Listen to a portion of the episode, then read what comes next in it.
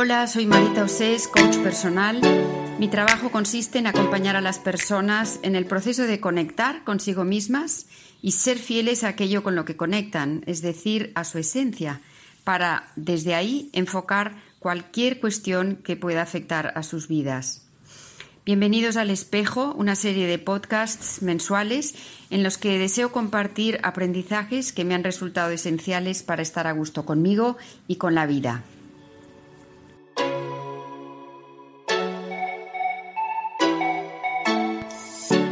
Del otoño me ha fascinado siempre la caída de las hojas. Llega un momento que nadie puede prever en que la hoja simplemente se suelta y como dice José María del Toro, empieza su danza hacia el abismo, o acunada por la brisa, o zarandeada por el viento, o llevaba por su propio peso ligerísimo. Y en realidad, haciendo esto, está aceptando una muerte que será vida para el árbol. En el espacio que ha dejado libre nacerá otro brote, y en el suelo el árbol se alimentará de su materia orgánica. Así pues, ella será, seguirá presente y viva en él, aunque de otra manera. La naturaleza se recicla sola. Esto me lleva a pensar, ¿cómo me reciclo yo? ¿Qué hago con mi pasado? ¿Cómo lo suelto? ¿Cómo lo reciclo? ¿Qué parte de él incorporo como aprendizaje válido que me sirve para continuar? ¿Y qué parte desecho? Porque aparte de ser un lastre, está ocupando un lugar que solo le pertenece a mi presente.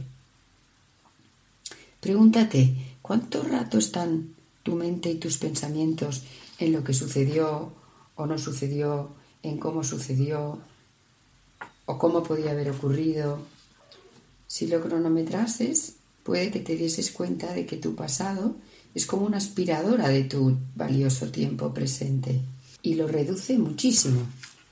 Te quedas sin tiempo real porque te transporta a un tiempo que ya es virtual, porque es pasado. No te das cuenta y al cabo del día has estado ausente de ti, ocupada en el ayer, que ya solo existe en tu pensamiento. Cuando mi mente pasa mucho tiempo en el pasado, mi presente queda deshabitado. Lo desatiendo, le robo la energía, le robo la vida. Y las personas que forman parte de mi cotidianidad también se quedan sin, sin esa energía, sin esa presencia mía. Porque cuando estoy en mi pasado soy como un fantasma en mi presente. ¿Por qué es necesario soltar el pasado? Y digo eso tanto si es doloroso como si es glorioso, tanto si es súper positivo como si es súper negativo. Pues porque necesitas ese espacio libre para construir tu vida actual.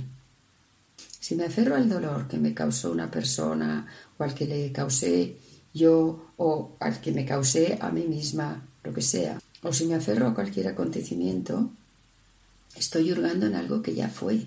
Tuvo su sentido, tuvo su utilidad, aunque a lo mejor todavía no se la he descubierto, que no quiere decir que no la tenga, y ya puede soltarse como la hoja para que una vez descompuesta sea el sustrato para otra etapa de mi vida. Yo creo que si la hoja de un árbol caduco no se soltara de la rama, se pudriría allí y con ella se pudriría el árbol. Y fijémonos en lo que hace. Se suelta y deja espacio y asume su nuevo rol, lo que ahora va a dar sentido a su existencia o a su pequeña muerte, porque se muere de alguna manera, aunque vuelva a vivir en el humus. Entonces, soltar el pasado implica asumir tus pequeñas muertes, atravesar tus duelos y dejarlos atrás. Son muertes necesarias para nacer nacer a una comprensión más amplia de ti y más amplia de tu vida. En cada etapa de tu trayecto vital puedes encontrar un sentido y construir un estilo de vida nuevos que se alineen más con esta nueva orientación o visión de ti, que vas adquiriendo a medida que vas creciendo, de ti y de lo que te mueve, porque nos van motivando cosas diferentes a lo largo de la vida. Si no hacemos esto, la mochila se nos va cargando de elementos que son innecesarios y que nos dificultan mucho la marcha. Ahora, se me ocurre, bueno, me viene a la mente una clienta mía, era una mujer especialmente valiente, es una, una mujer muy valiente, que había estado enamorada de un colega de trabajo durante un par de años y que aunque ambos habían sido conscientes de que pasaba algo y habían medio flirteado de una manera muy sutil, no lo habían explicitado.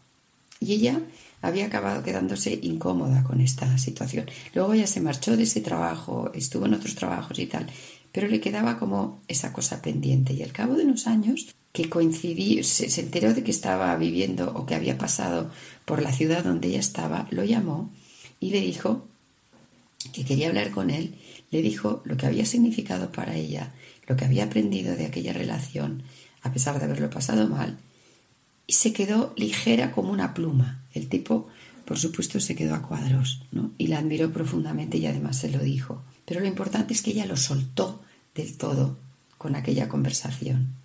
Entonces te diría, si tienes la sensación de no avanzar o sientes incomodidad frente a una persona, frente a una situación, pregúntate si no estarás aferrándote a un pasado que te impide florecer de nuevo en tus primaveras nuevas. ¿Por qué nos aferramos al pasado, ya sea bueno o malo? Pues porque es lo conocido y nos da miedo lo desconocido, nos da miedo el presente que no dominamos. O sea, cuando la hoja se suelta, no tiene ni idea de dónde va a caer finalmente. Esto es lo que nos da miedo. Entonces podríamos pensar, ¿qué necesito yo para confiar en que voy a caer en el lugar que deseo, en que mi hoja esta que suelta, va a caer en el lugar, como diría, eh, adecuado para yo continuar. La necesidad de, soltar el pasado cuando es doloroso parece lógico, pero yo quiero reivindicar también la importancia y la conveniencia de soltar el pasado, aunque fuera maravilloso, porque si nos aferramos a eso, nuestro presente nunca está a la altura y eso nos condena a la insatisfacción. Para poner un ejemplo, si te aferras a lo que sentías cuando te enamoraste de una persona y la, y la comparas con lo que sientes ahora en la actualidad, con esta persona o con otra persona con la que estés ahora formando una relación, puedes caer en una nostalgia que no tiene sentido porque ni tú ni aquella persona sois los mismos habéis evolucionado. Y es muy probable que, añorando lo que en otra época de tu vida te fascinó, pues te estés perdiendo aspectos de la persona que tienes delante, que, si los reconocieras, seguramente enriquecerían mucho tu relación y la mejorarían. Y es un peligro que todos tenemos como cualquier tiempo pasado fue mejor, ¿no? Desear que la vida sea siempre aquello que fue, pero eso es pretender que la vida se detenga.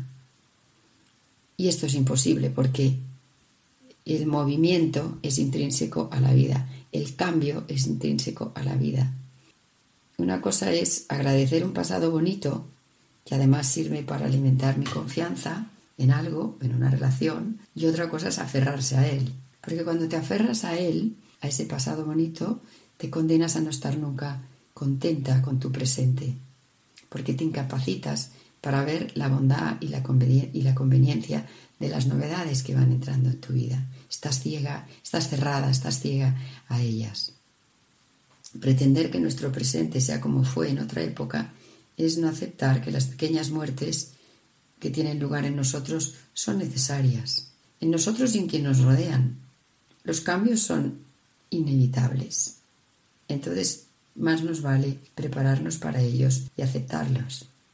En consecuencia, si los aceptamos, damos espacio a nuevos nacimientos que nos van configurando como somos y como hemos venido a ser.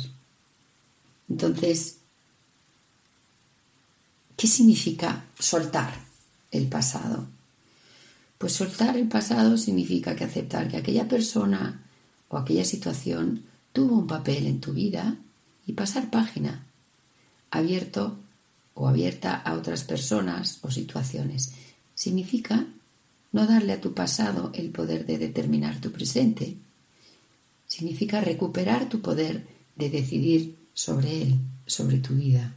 Entonces, el otoño, metafóricamente, es una estación que nos invita a la valentía de soltar tus hojas y a la confianza para querer que la dinámica de la vida las hará aterrizar en donde mejor nos convenga, allá donde serán alimento para tu propio crecimiento. Porque tú no eres la hoja, la hoja es solo parte de tu historia, tú eres el árbol, que permanece mucho más allá de los cambios de las estaciones. Pues feliz entrada en el otoño y por muy negro que nos lo pinten, tú cuida de tu entorno interno y vivirás de otra manera el otoño que nos pintan desde afuera. Y como siempre, atrévete a soñar, camina hacia tus sueños, pero sobre todo disfruta del camino.